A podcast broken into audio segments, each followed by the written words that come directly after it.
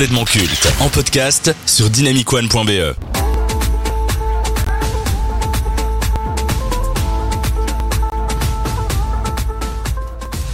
Le football, il a changé.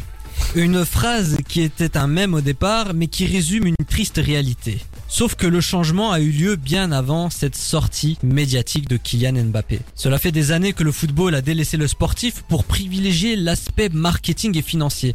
On le voit bien avec les transferts démesurés sur le marché actuel mais ce qui est inédit, voire inquiétant, c'est que les organismes officiels s'y mettent.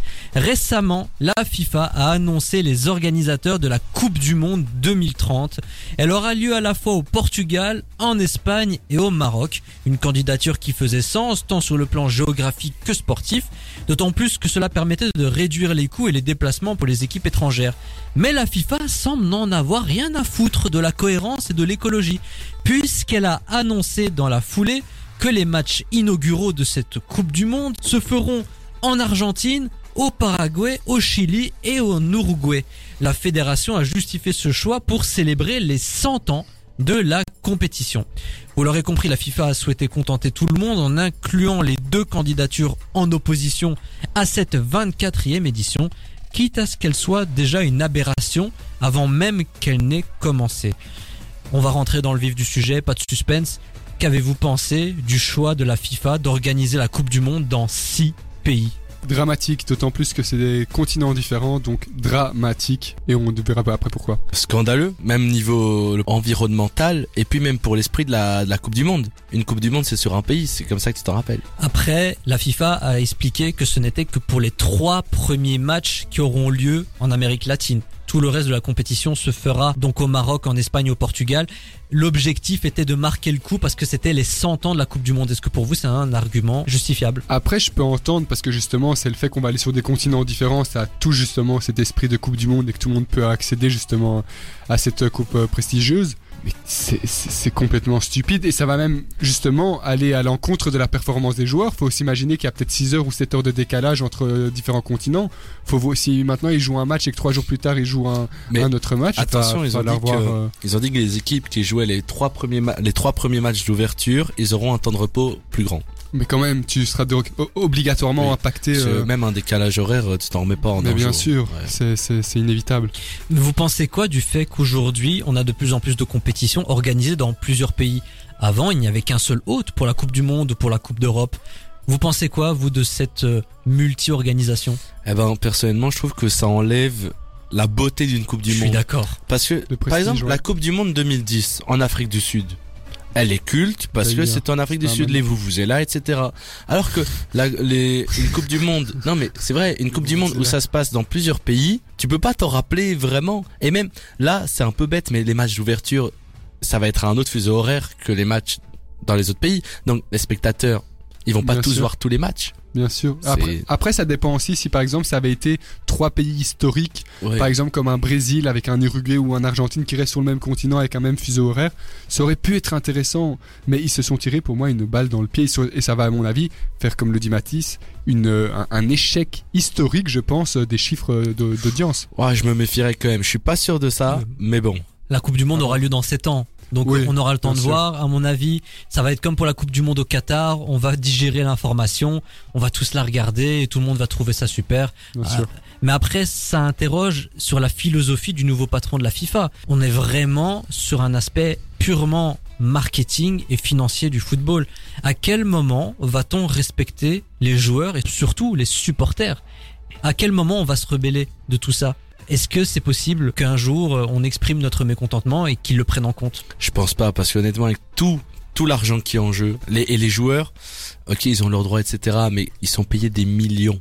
Ils sont payés des millions. À jamais, si un joueur se plaint, que va dire le reste du peuple qui, imaginons, tu vois, t'as un travailleur qui gagne 1500 euros par mois, il y a, y a, plus de légitimité de, de légitimité si un joueur qui gagne 5 de légitimité. Légitimité. Bon c'est le mot compliqué d'assurer si un joueur qui se plaint alors qu'il gagne des millions c'est plus légitime. Tony Kroos l'avait dit justement sur le cas d'Hazard quand t'es un joueur de foot je ne plains personne. Oui. Voilà. Et ils ont ils ont juste à eux à se taire. Après c'est plus justement sur un, un, manque de respect peut-être vis-à-vis euh, des auditeurs et des fans de football mais sur les joueurs de foot en vrai je manque un peu le niveau. Et encore si un joueur se plaint ils vont juste encore lui donner plus d'argent pour qu'il se plaigne plus.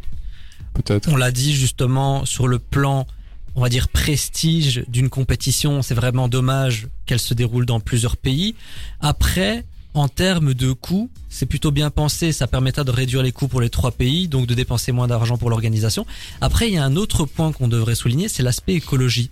Est-ce que le fait d'organiser ça dans trois pays différents, c'est écologique et cohérent avec euh, les inquiétudes de la nouvelle génération. C'est pas du tout euh, cohérent et en plus on sera en 2030 et il faut savoir qu'en 2030 la plupart des, des objectifs pour euh, lutter contre le réchauffement climatique auront pris place.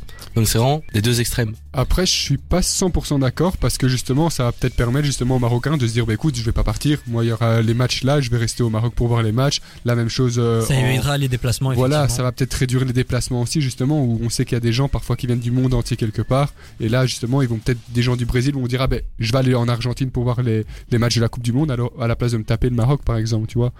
Donc c'est à voir vraiment, c'est un point d'interrogation. On peut pas encore se prononcer, c'est dans trop longtemps, mais il y a débat on est obligé de parler de la candidature potentielle pour 2034. Qu'est-ce qui se passe? Donc, on a donné l'organisation de la Coupe du Monde au Maroc, au Portugal, à l'Espagne et à l'Amérique latine. Donc, ce qui fait qu'on a trois continents.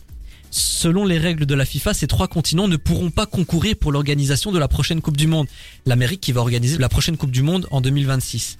Donc, c'est une énorme voie pour l'Arabie Saoudite qui ne semble pas avoir de concurrent est-ce que tout ça a été orchestré par la FIFA et l'Arabie Saoudite? Est-ce qu'il faut se méfier de l'Arabie Saoudite qui ont les moyens de leurs ambitions? On sent qu'ils ont envie d'organiser cette Coupe du Monde. Est-ce qu'il faut avoir peur d'eux Ils sont en train de tuer le football. Je dis les termes, ils sont en train de tuer le football. Quand tu vois les derniers transferts vers l'Arabie Saoudite avec des salaires mais disproportionnés et plus cette histoire de Coupe du Monde, c'est vraiment des histoires de magouilles et d'argent et pour le sport le plus populaire sur la planète, tellement dommage qu'on en en soit. Ce que je trouve dramatique, c'est qu'on le sait tous, tout le monde en parle dans les médias, on sait qu'il y a des combines et pourtant ça passe. C'est ça que je trouve euh, délirant, ça passe. Parce que pour moi ils sont intouchables tout simplement, c'est un sport qui est tellement unique, qui est tellement culte en fait on a tellement eu ce débat des joueurs trop payés quand j'ai l'impression que c'est un débat maintenant qui, qui a fait son temps. On sait que ça ne changera pas essentiellement depuis 2017 où Neymar a foutu tout, euh, tout en vrac avec son transfert de 222 millions d'euros. C'est vrai. Maintenant c'est tellement aberrant ces sommes-là que c'est presque c'est presque devenu normal quoi. Bon, j'ai quand même envie de finir sur une note positive. Pour la première fois de l'histoire, ben un pays du Maghreb obtient l'organisation partielle certes, mais l'organisation d'une Coupe du Monde. Donc le Maroc va accueillir cette prestigieuse compétition. Une bonne nouvelle. Très bonne nouvelle justement. En plus, on voit que le football africain, sur ces dernières euh, décennies, essentiellement en Coupe du Monde, commence à montrer un visage vraiment euh, costaud et presque euh, concurrentiel à l'Europe, surtout ben, avec l'épopée marocaine de cette dernière Coupe du Monde. J'ai envie de dire c'est presque un peu une réussite pour eux quelque part. Un accomplissement. voilà, presque, voilà, pour le beau parcours que vous avez fait, ben regardez, vous n'avez pas été champion du monde malheureusement, mais vous allez pouvoir avoir ça, quoi. C'est sympa. Il y a eu la Coupe du Monde au Qatar. Maintenant, on a des Coupes du Monde organisées par plusieurs pays. On l'a déjà eu avec l'Euro 2016, il me semble, ou 2012. C'était 2012, effectivement. Ah avec Pologne et Ukraine, il me semble. Ouais, c'était ça. ça. Donc, le football devient de plus en plus marketing. L'argent prend le pas. Est-ce que vous, tout ça, ça modifie votre passion ou votre intérêt pour le football. Est-ce que vous continuez à regarder du football comme avant ou vous êtes lassé de tout cet aspect alors moi ça n'a rien à voir avec ça mais c'est vrai que je regarde beaucoup moins le football parce que tout simplement moi c'est le jeu qui ne me donne plus du tout envie. Les joueurs ne me font plus des très bons joueurs des Kylian Mbappé sont très très bons dans leur style mais c'est plus des joueurs du tout qui me font rêver. Moi c'est plus l'aspect joueur qui m'embête un peu quoi. Ça a un petit peu perturbé mes habitudes. Par exemple, tu vois, les, les joueurs qui sont partis en Arabie Saoudite, c'est pas un championnat que je regarde. Et je trouve que pour un, un, championnat que tu regardes, ça doit être un championnat proche de chez toi. Par exemple, le championnat belge, notre fameux oh championnat belge.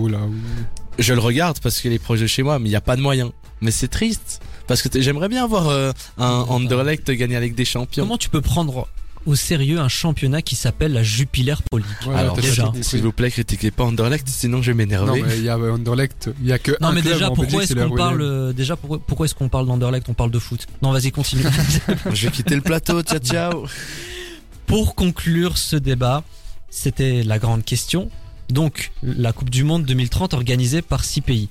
Est-ce déjà un scandale ou bien un scandale éphémère? Et quand on arrivera en 2030, on n'en parlera plus éphémère à l'image justement de ce Qatargate éphémère. Scandale en permanence. Et c'est ainsi que l'émission de cette semaine s'achève.